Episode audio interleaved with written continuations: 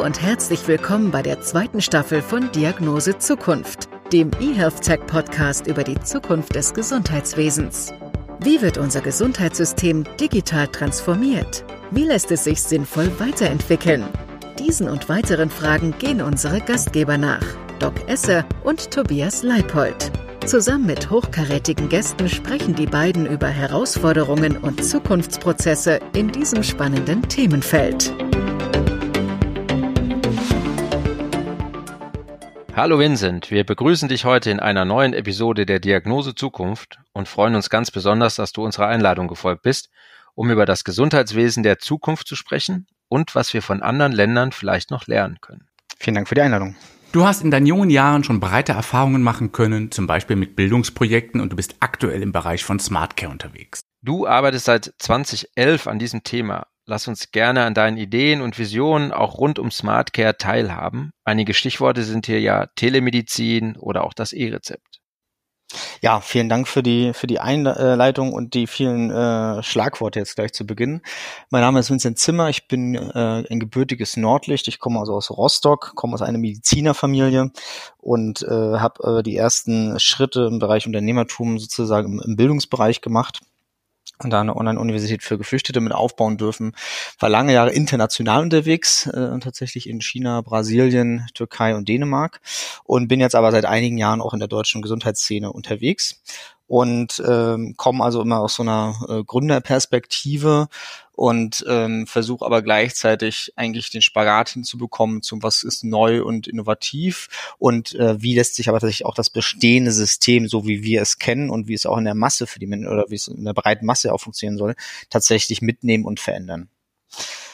Das vielleicht so ein bisschen vorweg. Ähm, es war ja gerade auch schon angesprochen. Aktuell bin ich mit SmartCare unterwegs. Da bin ich als äh, Chief Business Officer mit, mit Bernhard Günther, dem CEO, mit dem Aufbau befasst gewesen. Äh, SmartCare ist eine vielleicht etwas besondere Gründung. Wir haben das als ICME Healthcare, das ist die Muttergesellschaft, ähm, ähm, mit aus der Taufe gehoben, haben eine bestehende Technologie genommen, weil wir in unserer Analyse seit vielen, vielen Jahren uns mit Digital Health beschäftigen, seit 2011 ähm, sozusagen an dem Thema dran sind und wir beobachtet haben, dass am Anfang quasi die Digitalisierung von bestehenden Prozessen äh, vor allen Dingen viel gemacht hat. Also ne, wie mache ich statt äh, einem, äh, was ich, äh, eine Kopie sozusagen oder einem Fax, schicke ich eine E-Mail. Äh, dann kam eine zweite Welle von Innovation, die so als Standalone-Lösungen zu verstehen sind. Also wo ich dann irgendwie eine tolle Idee habe, wie zum Beispiel, wie kann ich ne, per Videosprechstunde mit einem Arzt sprechen. Und es hat sich aber gezeigt, dass das alleine irgendwie noch nicht so richtig äh, äh zum Erfolg führt. Also zum Erfolg, da würde ich hier auch immer mal als äh, ähm, als positiven Effekt für den Patienten und für die Patientinnen äh, sozusagen definieren. Und wir glauben, dass jetzt die dritte Welle ansteht, in der neue Versorgungslösungen tatsächlich ineinander greifen. Tobias hat es gerade schon angesprochen. Also das E-Rezept alleine an sich ist jetzt irgendwie noch ist eine tolle technische Innovation.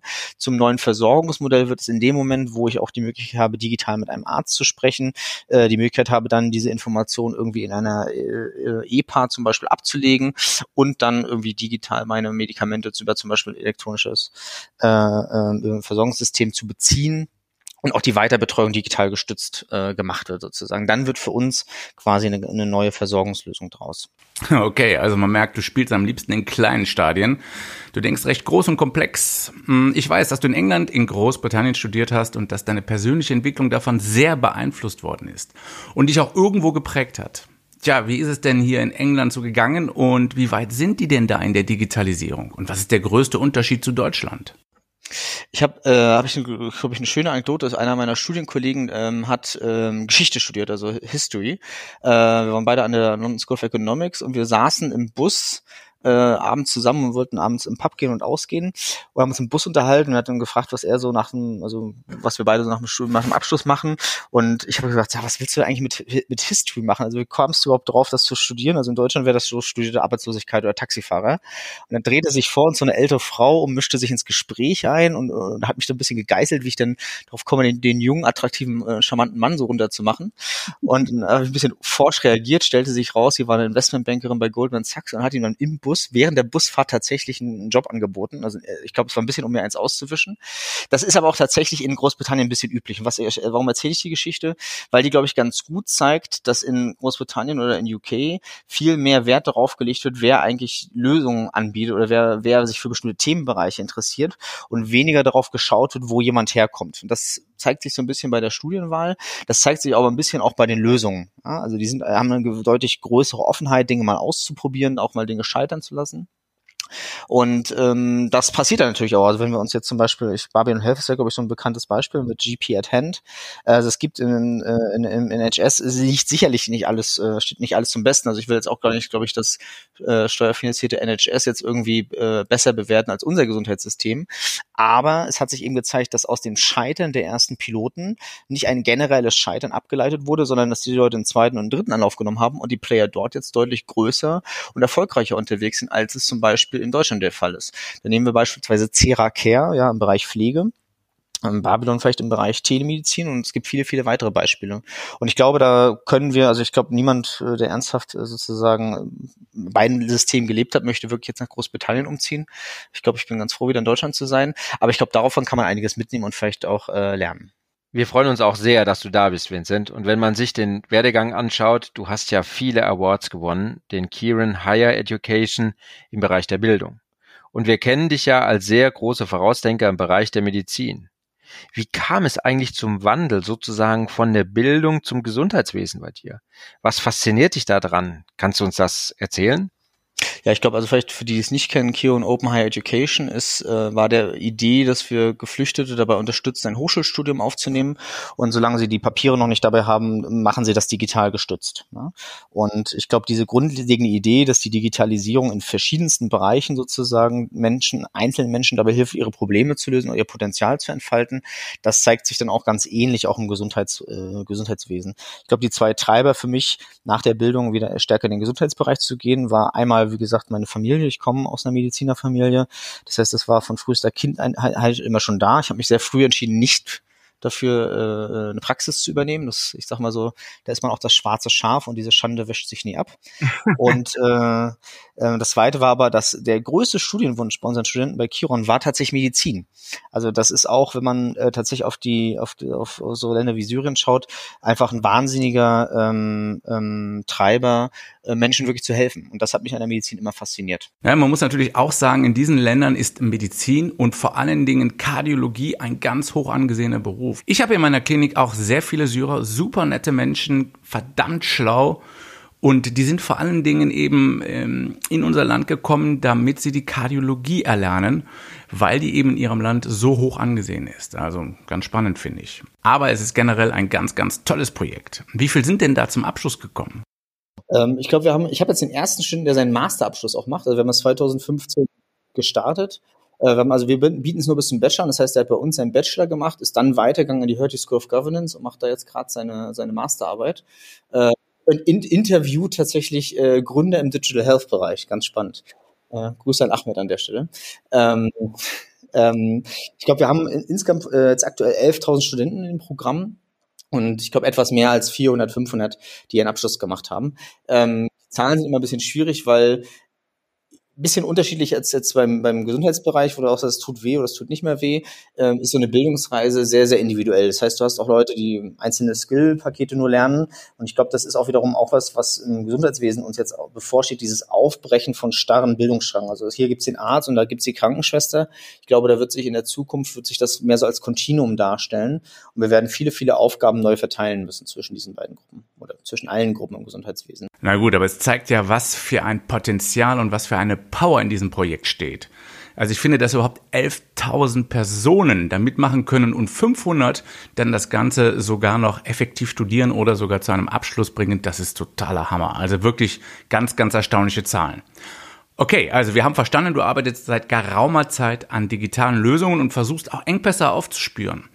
Mm, da gibt's ja jetzt auch die künstliche Intelligenz und es gibt die Telemedizin. Wie schätzt du das in unserem Gesundheitssystem ein? Und denkst du, dass die Pandemie, so schlecht und schrecklich sie auch ist, zumindest einige Mängel in diesem System aufgedeckt hat, die man vielleicht vorher nicht auf dem Schirm hatte? Absolut. Also ich glaube, ein, ein, ein schönes Beispiel dafür sind sicherlich die Symptom-Checker sozusagen jetzt rund um Corona und Covid. Da gibt es zum Beispiel ein tolles äh, Projekt von der Charité, ich glaube die COF-App nennt sich das, zusammen mit dem Hasso-Plattner-Institut, die eben so eine, ähm, also wo man gemerkt hat, also ähm, wer, so, wer soll sich jetzt eigentlich auf Corona überprüfen lassen und ähm, sehr, sehr schnell sozusagen haben wir, äh, hatten wir mit einer drohenden Belastung sozusagen oder Überlastung in den Krankenhäusern oder in den Arztpraxen zu kämpfen und da können, äh, sind glaube ich solche Assistenzsysteme also für eine Ersteinschätzung wahnsinnig wertvoll. Das ist dann nur ein ganz kleiner Baustein, zeigt aber wunderbar, ähm, ähm, ähm, in welcher Form sozusagen so technische, technologische Unterstützung oder gerade auch in der Breite oder gerade KI-Systeme, welchen Beitrag die leisten können. Und ähm, ich glaube, was sich ansonsten massiv gezeigt hat, ist gar nicht so sehr ist erstmal, ich glaube, eine große Qualität unserer Versorgung und ähm, vor allen Dingen aber ein Mangel, ich sag mal, in der Art und Weise, wie wir Zugang organisieren und wie wir generell Veränderungen in diesem System organisieren. Also das merkt man jetzt, glaube ich, stark wiederum auch beim Thema Impfen. Ne, wo man sagen, also es liegt ja nicht daran, dass wir den Impfstoff nicht hinbekommen haben. Es liegt auch nicht daran, dass wir, ich sag mal, zu blöd werden zum Impfen. Es liegt tatsächlich an der Art und Weise, wie sich unser System organisiert. Und ich glaube, da ähm, gibt es einerseits Player, die jetzt, da ist jetzt gar nicht so die technische Lösung, die daran etwas ändert, sondern die Tatsache, dass neue Player entstehen, die ein anderes Denken und andere Kulturen und andere, ich sag mal, auch Risikobereitschaft mit in den Markt bringen. Ähm, sei es jetzt zum Beispiel eine Zirrhose im Bereich E-Rezept, sei es aber auch, ähm, ich nehme jetzt mal äh, Teleklinik im Bereich äh, Telemedizin oder Samedi, äh, wenn es um, um Arztpraxen geht, sei es wie Dr. Lip, wenn es um Terminbuchung geht. Die nehmen, übernehmen natürlich auch Bausteine, die, die wichtig sind oder die auch in der Breite funktionieren. Was aber ich, was ich aber fast noch wichtiger finde, ist, dass da Player in den Markt kommen, ähm, ähm, die eben anders denken und Probleme anders angehen. Ja, das ist auch nochmal ganz interessant, äh, da, was du sagst, dass wir die Prozesse auch nicht vergessen dürfen und auch nicht die Logik dahinter. Und du hast ja gerade schon auch was zum Smart Care Konzept gesagt und da geht es ja auch eben darum, verschiedene Systeme miteinander zu verbinden. Das kennst du ja auch aus früheren Tätigkeiten, dass mit KI erste Diagnosen gestellt wurden. Kannst du da sagen, wie das vielleicht in Zukunft funktioniert und braucht es dann vielleicht den Arzt für das Erstgespräch überhaupt noch? Ja, also jetzt äh, wirst mir, ich sage ich sag immer, ich komme aus einer Ärztefamilie, da wird mir niemand die Meinung äh, abnehmen, dass ich meine Eltern abschaffen möchte. Ne? Also den Arzt wird's immer brauchen. Die Frage ist ja nur, wie soll der Arzt überhaupt noch hinterherkommen, äh, wenn wir uns die demografische Entwicklung anschauen. Also ich glaube, die Sorge, dass man den Arzt durch Technologie ersetzt, die ist völlig unbegründet. Weil also es gibt genug zu tun, ja.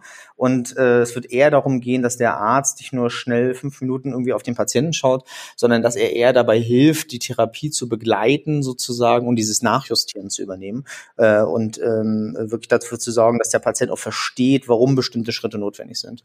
Vielleicht noch ein bisschen was zu SmartCare. Ich habe glaube ich noch gar nicht so viel gesagt. SmartCare ist eine voll integrierte Healthcare-Plattform. Das bedeutet, wir verbinden, wie du das richtig beschrieben hast, verschiedene Module. Sei ich jetzt zum Beispiel ähm, Medikamentenplan, sei es eine EPA, sei es eine Videosprechstunde, sei es die Möglichkeit, ähm, als Patient sich sozusagen Informationen zu seiner Krankheit irgendwie anzuschauen, ähm, zu einer gesamten Plattform und können aber auch Partner zu oder abschalten. Und ich glaube, das ist genau das Besondere, dass wir nicht von einer einzelnen technologischen Lösung her denken, sondern aus einem gesamten Versorgungsmodell. Das heißt vor allen Dingen auch, dass wir Devices mit einbinden, also dass wir äh, Remote Monitoring beispielsweise als ein großes Feld im Pflegebereich äh, sehen und, und immer wieder, sag mal, diese Technologie, also dieses äh, dass wir nicht festgelegt sind auf unseren eigenen technologischen Ansatz und auch nicht festgelegt sind auf bestimmte Partner. Das muss man, glaube ich, sein, weil das deutsche Gesundheitssystem ist sehr, sehr stark zerklüftet. Und ich glaube, man kann hier nur erfolgreich sein, indem man die Leute mitnimmt und nicht ausschließt. Also man muss irgendwie einen Open Shop sozusagen mit anbieten. Und man muss aber auch bereit sein, nicht nur einen Open Shop anzubieten, sondern auf die Leute zuzugehen. Also das habe ich auch immer wieder erlebt. Am Ende wird Gesundheit auch von Menschen gemacht. Und da gilt es auch um Vertrauen und auch um, um, um Kontakte sozusagen, die sich aufbauen müssen. Ja? Und ich glaube, da sind jetzt gerade viele unterwegs, gerade aus dem Apothekenbereich zum Beispiel, äh, aber eben auch äh, aus dem Technologiebereich. Und ich glaube, da kann ganz Spannendes entstehen. Du hast es ja gerade gesagt, genau das. Es braucht öfters die persönliche Ansprache und das macht eben den Arzt aus. Das Haptische, dass ich einen Patienten anfassen kann, dass ich mit ihm schwingen kann. Und da gebe ich dir völlig recht. Die fünf Minuten Abfertigungen, die leider in vielen Praxen so laufen, weil der Kollege oder die Kollegin sonst einfach nicht mit der Flut der Patienten klarkommt oder letztendlich auch einfach gucken muss, dass er auf sein monatliches Salär kommt. Das kann natürlich optimiert werden durch Digitalisierung. Aber was macht der Patient denn dabei eigentlich? Also steht der bei euch auch im Vordergrund? Du hast ja selber gesagt, ihr bietet super viele Module an. Sind da viele Patienten nicht schlichtweg überfordert, wenn wir Ärzte es schon sind? Ich glaube, äh, also das wird die, die Zukunft, die wir sehen, sind patientenzentrierte Versorgungsmodelle. Also der Patient wird mehr und mehr als Entscheider ähm, auftreten. Das wird, hat einerseits damit zu tun, dass es eine steigende Zahlungsbereitschaft für bestimmte Services gibt. Das sehen wir vor allen Dingen, wenn wir zu Anfang eingangs angesprochen auch mal über den Tellerrand schauen. Also ähm, wenn wir nach Osteuropa gucken, beispielsweise vor allen Dingen zum Beispiel für Labortests, ja, also, also für Labordiagnostik, da gibt es eine steigende Zahlungsbereitschaft, das ähm, entweder bei sehr komplexen oder bei sehr einfachen Diagnosen die Leute heutzutage nicht mehr warten, dass der Arzt ihnen irgendwas verschreibt, sondern sagt so, ich möchte das jetzt wissen, ich bin bereit dafür X zu zahlen und dann suche ich mir doch den Weg, oder der ist dann meistens auch digital gestützt, der, der mir das am, am, am komfortabelsten bietet. Und ich glaube, das wird sich in, in abgeschwächter Form bei uns auch durchsetzen, dieser Trend, also eine höhere Zahlungsbereitschaft für Medizin. Und gleichzeitig, ich habe jetzt die Ärzte sehr, bisher sehr in Schutz genommen, man muss sie aber auch natürlich ähm, ein bisschen vor sich selber schützen, denn Fehldiagnosen, sei es jetzt ähm, aufgrund der Breite der Medizin, ne, menschliche Fehler oder aber schlicht und erreichend Tasks, für die das menschliche Gehirn in seiner Kapazität nicht ausgelegt ist. Ne? Also wenn ich jetzt mal dran denke, wer kann die gesamten gelben Seiten von Wechselwirkungen von Medikamenten auswendig? Ja, das kann kein Arzt. Ne? Warum zur Hölle sollte das aber auch jemand können müssen, wenn wir das zum Beispiel digital gestürzt abbilden können? Ne?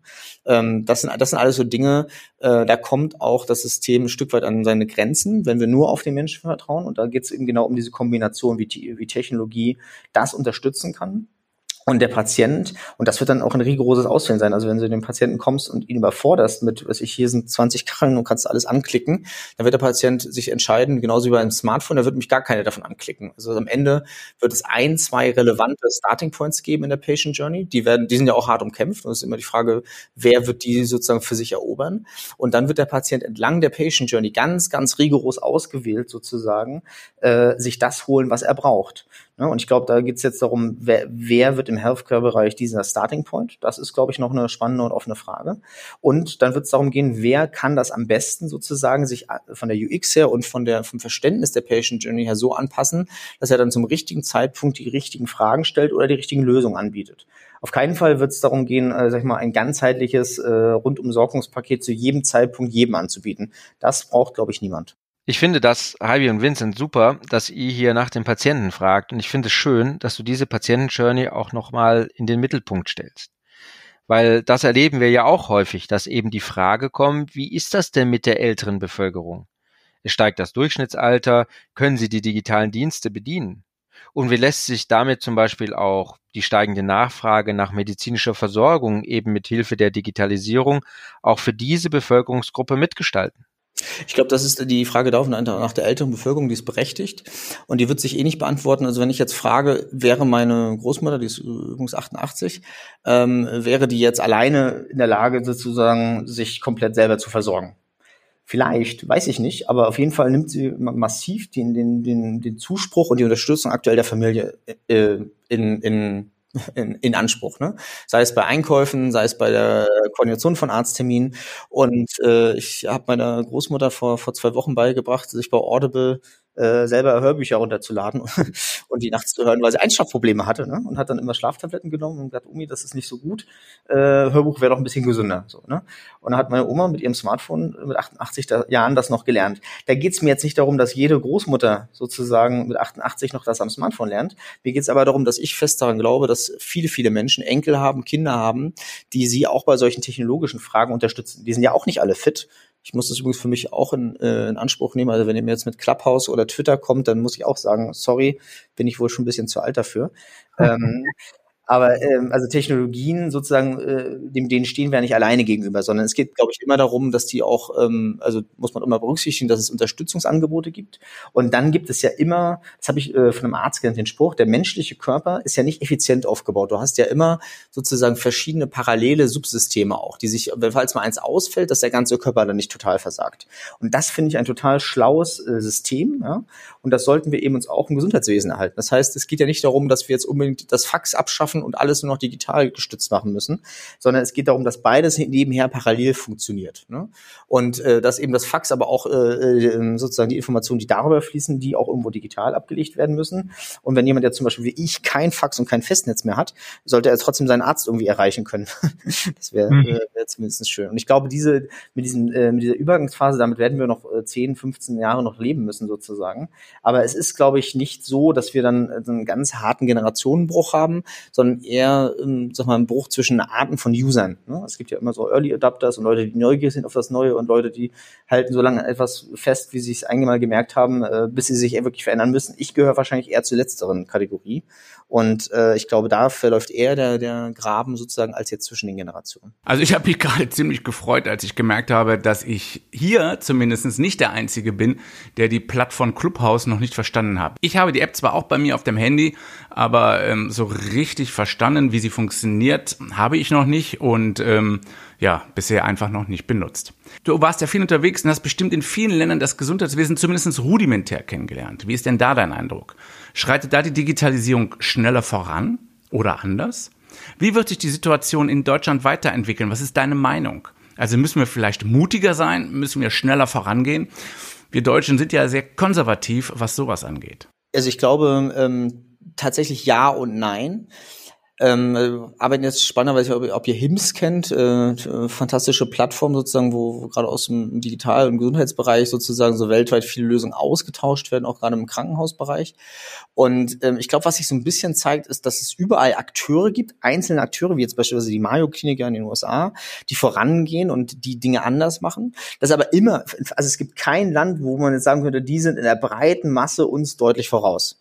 Ja, es gibt Systeme, da sind die, äh, sind die, Regular, sind die Regularien ein bisschen offener und freundlicher. Da hat, glaube ich, jetzt äh, Jens Spahn mit dem DIGA äh, und ähm, einigen Verordnungen im Bereich Telemedizin ist da jetzt ja überhaupt mal was möglich geworden. Da sind wir jetzt noch nicht lange nicht Vorreiter, ne? aber wir sind auch nicht mehr Schlusslicht.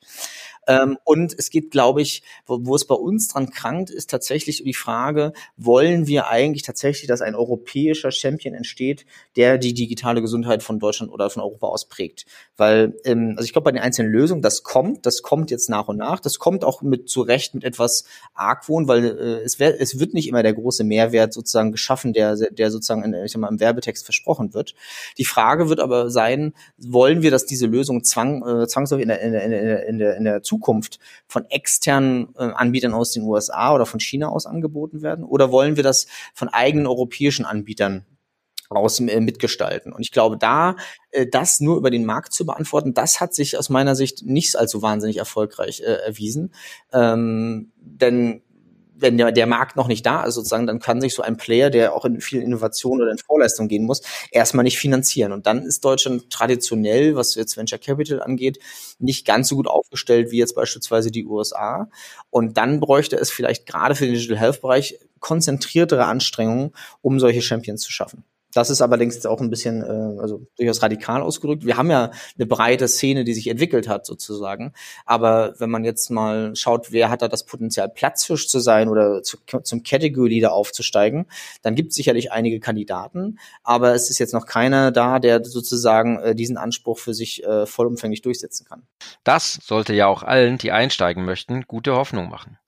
Und das ist ja auch etwas, was wir hier gerne vermitteln wollen. Oder Doc? Absolut. Ich finde das ja auch mega spannend, weil du eben so viel gesehen hast und so viel vergleichen kannst. Ähm, kommen wir nochmal zurück auf die Telemedizin. Selbst die ist ja noch bei uns in den Kinderschuhen und könnte ja durchaus etwas breiter angewendet werden. Oder was meinst du? Also ich glaube, äh, Telemedizin ist ein gutes Beispiel. Ähm, das ist auch, also ich habe mir Telemedizin viel in Schweden natürlich angeguckt. Ich habe ähm, spannende Projekte in Brasilien gesehen, interessanterweise, gerade im Krankenhausbereich. Und ich glaube, das Beeindruckendste von der Skalierung her ist natürlich aus China heraus sozusagen. Ne? Wenn man sich anschaut, was Ping An oder Ali Health dort machen, ne? das sind ja einfach zahlenmäßig die größten Anbieter für, für, für Videosprechstunde. Äh, ist allerdings dann auch sehr oft, dass das, ähm, dass es dann nicht um eine qualitativ hochwertige, äh, sag ich mal, Betreuung geht, sondern um Massenabfertigung, also um auch einfache Cases, um eine Ersteinschätzung und dann sozusagen eine schnelle Triagierung und Weiterleitung. Und ich glaube, da steckt genau der Vorteil eigentlich für, für, für eine Lösung oder für eine Antwort im deutschen System drin, dass man eigentlich über Telemedizin viel schneller oder effizienter mit dem richtigen Spezialisten äh, sprechen äh, können sollte. Also eigentlich eher sozusagen weg von der breiten Masse und zum Eingangstriagierungstor sozusagen, sondern hin zum Fachgespräch. Und ähm, ich glaube also, dass in dieser qualitativ hochwertigeren Versorgung eigentlich immer äh, in allen anderen Bereichen zumindest immer Deutschlands Stärke liegt im internationalen Vergleich. Ne? Also wir stellen halt eben äh, Volkswagen und Mercedes her und nicht Fiat, jetzt mal ganz blöd, böse zu sein. Und ähm, da ist eben die Frage, inwieweit man sich das digitalisieren lässt. Wir haben ja zum Beispiel ein ganz spannendes Projekt auch bei SmartCare äh, mit so einer Video-Telehealth-Plattform für Syrien beispielsweise, wo wir ähm, ähm, mit der GEZ gemeinsam uns anschauen, ob wir nicht äh, äh, Verbrennungswunden sozusagen, also Burn äh, äh, ähm, äh, Cases mit deutschen Spezialisten ähm, betreuen können, ja, also mit Sanitätern vor Ort und äh, deutschen Experten, die sich dann zuschalten. Ne? Das ist jetzt kein äh, kein monetäres Modell, wo du sagst, da, da kommst du äh, auf, auf, auf, das, auf den Unicorn-Status, ist aber ein spannender Case, wo du tatsächlich einen Mehrwert schaffst äh, für die Patienten. Und ich glaube, da tatsächlich ist auch noch ein bisschen die Frage, was wollen wir denn eigentlich? Ne? Wollen wir, und immer die Frage, wollen wir große Player schaffen, die auch in der Breite wirksam sind, die dann auch verschiedene Modelle vorhalten, oder wollen wir kleine, spezielle, ich sag mal, äh, Hidden Champions sozusagen, die in ihrem Bereich äh, tatsächlich dann richtig gut sind und auch Neuerungen mit einbringen. Spannend, ey. super spannend. Also es ist schon faszinierend, auch mit welcher Geschwindigkeit du deine Begeisterung raushaust. Ich hatte immer gedacht, ich wäre schon einer der, die am schnellsten reden. Ich nehme das als, als Aufforderung, ein bisschen langsamer zu sprechen. Entschuldigen Sie wieder. Äh, nee, nee, es ist alles bestens für mich. Wir haben noch zwei schlaue Fragen zum Schluss. Tobias, willst du deine übliche Frage stellen? Ganz genau. Was mich total interessieren würde und gerne auch in der Geschwindigkeit, lieber Vincent, wie lautet deine persönliche Diagnose Zukunft? Kannst du uns die verraten? Eigenheim, hoffe ich. so lange noch. Ich habe gerade diese Debatte bei den Grünen, bei den Grünen verfolgt. Ähm, ich glaube, ich glaube, meine persönliche Diagnose Zukunft heißt so ein bisschen, ähm, wir, wir, wir hören auf, über die Zukunft zu reden und kommen in ihr an. Das ist, eine, das ist eine ganz spannende Übergangsphase, weil ich glaube, uns fehlen so ein bisschen die großen Visionen jetzt. Also wie soll, also wie soll jetzt Gesundheit, also so über 2040, sage ich jetzt mal so, ne, redet jetzt noch keiner oder 2030. 2020 war immer so ein Ziel ja auch. Da haben viele auch Startups auch hin so ihre, ihre Projektion hin, hingemacht. Und jetzt hat sich gezeigt, also wir haben auch viel geschafft von dem, was wir uns vorgenommen haben. Und das kommt jetzt tatsächlich, so wie das E-Rezept ja zum Beispiel dieses Jahr, das kommt jetzt im Alltag an. Ne?